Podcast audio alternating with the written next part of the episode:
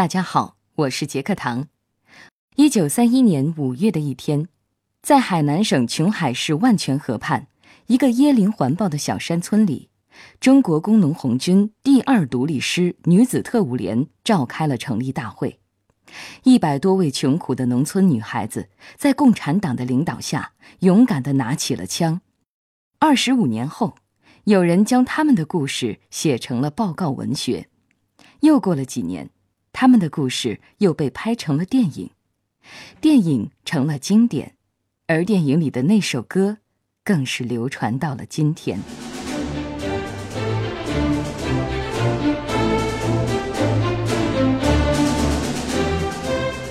这支女兵连的故事是怎么被发现和流传开的？当年这支队伍都经历了哪些惨烈的战斗，付出了多少牺牲？他们的故事被拍成了电影。电影的作曲家又是怎样获得创作灵感的？杰克唐为您带来《时光唱片之娘子军连歌》。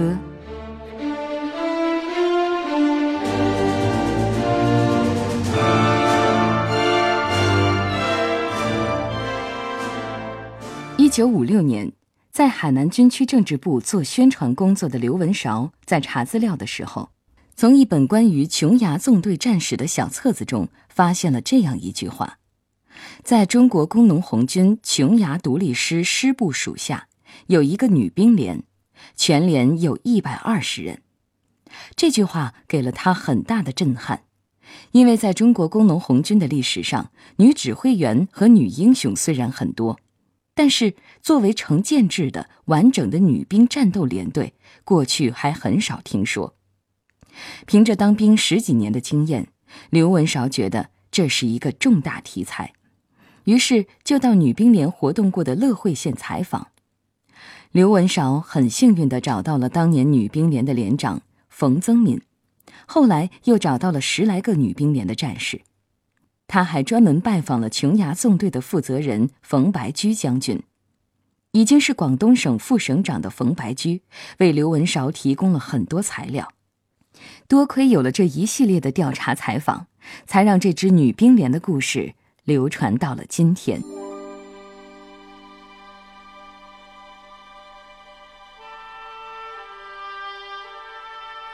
今天的我们都习惯叫这支连队为“红色娘子军”，这个词其实是刘文韶自己创造的。当年刘文韶只是想着，战史记载的“女兵连”这个词不够响亮。冯白驹将军说：“这支连队的名字其实叫女子特务连，但因为有‘特务’两个字，听起来感觉也不够革命。”刘文韶想到，中国历史上从花木兰到杨家将，一直以来就有娘子军的说法，再加上这支女兵连是在中国共产党领导下的红军，所以就在娘子军前面加了“红色”两个字，于是“红色娘子军”的名字。就这么诞生了。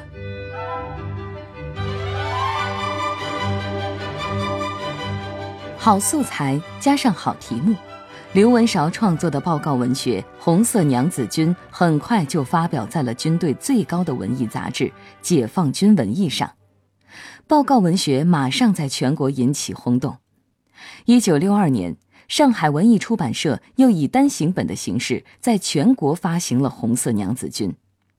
很快，报告文学被改编成了电影剧本，并辗转送到了上影厂导演谢晋的手中。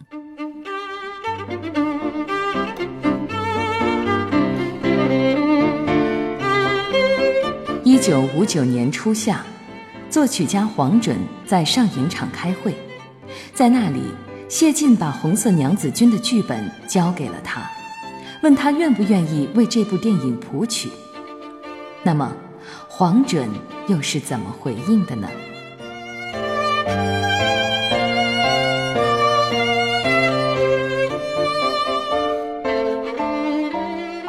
作曲家黄准，光听名字，您可能认为他是位男性。实际上，这位著名女作曲家的原名叫黄雨香。在上中学的时候，她就成了抗日积极分子。一九三八年，她有了一个去延安的机会。为了迎接全新的生活，黄雨香决定改掉自己这个软绵绵的名字。她让姐姐拿来一本字典，自己闭上眼睛，决定点到哪个字就用哪个字做新名字。最终，他的手指落在了准确的“准”字上，于是改了名字的黄准开始了自己全新的人生。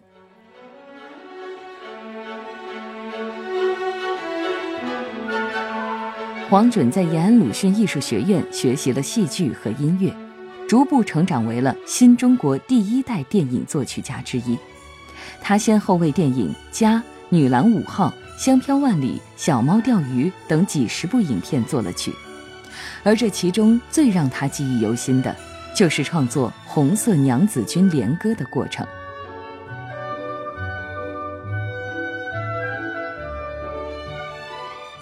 当黄准拿到《红色娘子军》的剧本后，回到家里，他一口气就将剧本读完，并被深深的吸引了。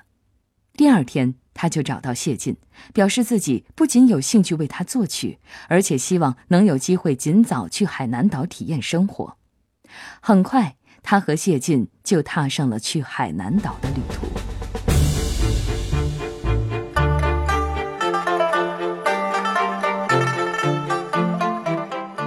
当时的摄制队伍极其精炼，二十个成员中只有黄准一个是女性。海南岛的条件艰苦，进入原始森林后，黄准和男同志们一样，在崎岖的山路上每日急行军，食宿随遇而安，还要经受蚂蟥吸血的考验。谢晋和黄准一开始打算要找一首现成的连歌。可是几经调查，却发现当年的队伍根本没有连歌。最后，黄准决定由自己原创一首。可导演和其他创作人员都对黄准没有信心，希望他找一个像《三大纪律八项注意》那样现成的歌就可以了。然而，黄准的倔劲儿上来了，他坚信自己可以原创一首优秀的歌曲。然而，创作过程并不顺利，最后。始终找不到灵感的黄准，索性把曲谱放到一边，跟着剧组拍戏去了。这一天，电影拍摄到了红军党代表洪长青英勇就义的段落。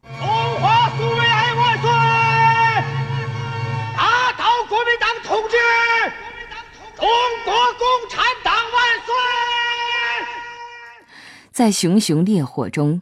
女主角吴琼花对洪长青朦胧的感情，伴随着后者年轻生命的离去，就这样消逝了。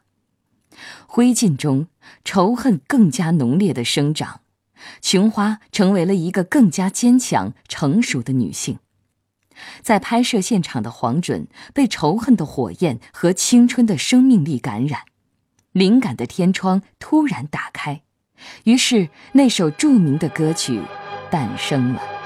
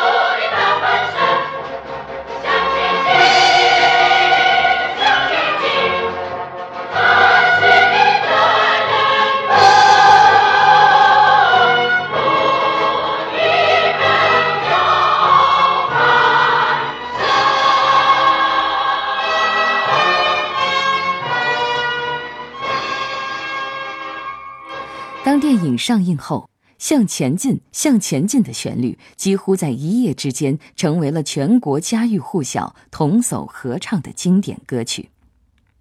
一九六二年，在第一届中国大众电影百花奖评选中，《红色娘子军》一口气拿下四个大奖，他们是最佳故事片、最佳导演、最佳女演员、最佳男配角。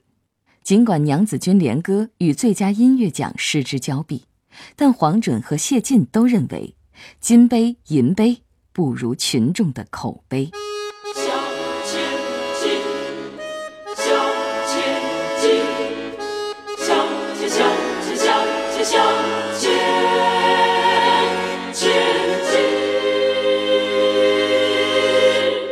《电影红色娘子军》让险些被历史淹没的琼崖独立师女子特务连名扬全国。那么，这个真实存在过的连队，经历过哪些比电影更惨烈的战斗呢？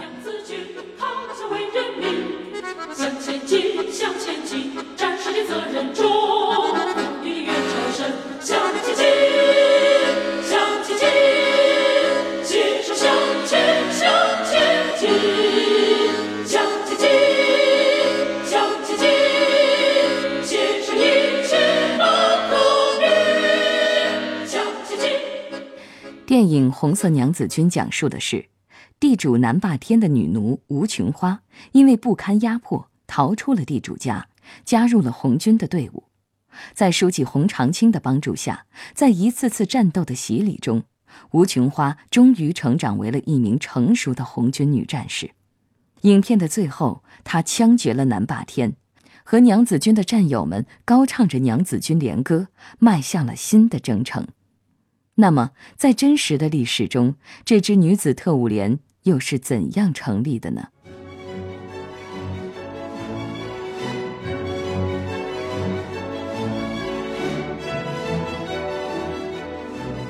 一九三一年三月，海南琼州乐会县的妇女们在当地党组织领导下，成立了一支赤色娘子军的队伍，主要负责红色部队的后勤和宣传工作。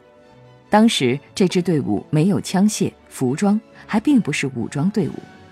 两个月后，中共琼崖特委在乐会县发布招募女子军的布告，号召妇女们拿起枪来和男子并肩作战。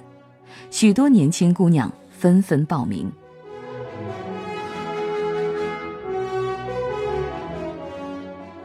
看过《红色娘子军》的朋友都知道。影片中有一位在行军途中生下小孩的女战士，这个人物的原型就是当年的女战士王运梅。王运梅回忆说，当时家里很穷，没饭吃，女孩子地位又低，男人可以有书读或参加红军，我也想这样，于是就报名参加了娘子军。当时报名要求入伍的女性共有七百多名，最后筛选出了一百人。这些女性大多来自穷苦的农村家庭。中共琼崖特委将这支队伍改编为工农红军第二独立师第三团女子特务连，全连分为三个排。几场胜仗打下来，女子特务连声名鹊起，许多女性纷纷要求加入。一九三二年春，女子特务连新增两个连，共有一百四十多人。他们配合红军主力，先后拔除了五个县城的多个敌人据点。一九三二年八月，国民党再次围剿琼崖革命根据地。考虑到敌强我弱的局势，琼崖红军决定将部队向母瑞山转移，以保存革命力量。行军路上，怀孕的王运梅突然分娩，但为了逃避国民党部队的追击。分娩后的第二天，他就抱着孩子和战友们继续前进。由于部队早已断粮，加上行进途中环境恶劣，孩子出生没多久就停止了呼吸，连父亲也没来得及看上一眼。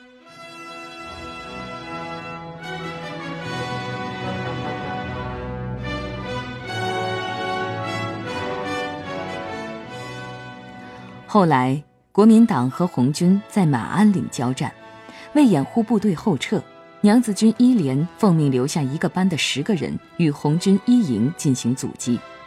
子弹打完后，他们就退到山坡高地用石头砸。这十名女战士最后全都壮烈牺牲。马鞍岭一战后，国民党又调集大量兵力继续围剿。海南琼崖特委决定让剩余的娘子军化整为零，女子军连被迫解散。一九三二年至一九三三年春，琼崖红军队伍基本被打散，最后走出母瑞山的只有几十人。女战士王运梅回到家乡时，国民党正四处搜捕共产党，她不敢回家，只好藏在亲戚家。女子特务连的首任连长庞琼花被捕出狱后嫁了人，日本人占领了他们家乡后，庞琼花和丈夫因为不肯屈从于日本人，双双被害。排长冯增敏后来嫁给了一位红军士兵，怀孕后丈夫不幸战死战场，之后。冯增敏义无反顾地继续上山寻找党组织，于是她成为了新中国成立后娘子军连唯一一位党的妇女干部，琼海县的妇联主任。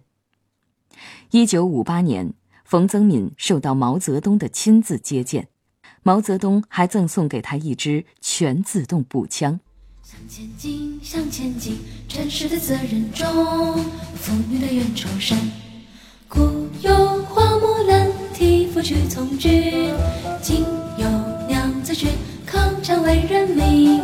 向前进，向前进，战士的责任重，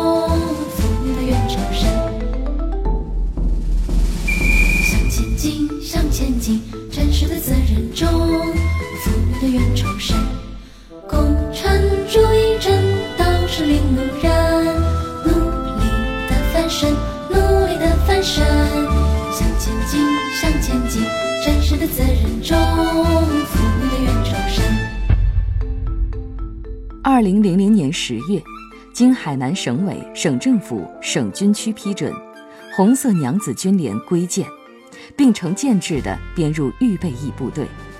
新时代的红色娘子军又回到了人民军队序列。红色娘子军的精神，也在感召着和激励着一代又一代琼海，乃至全国人民。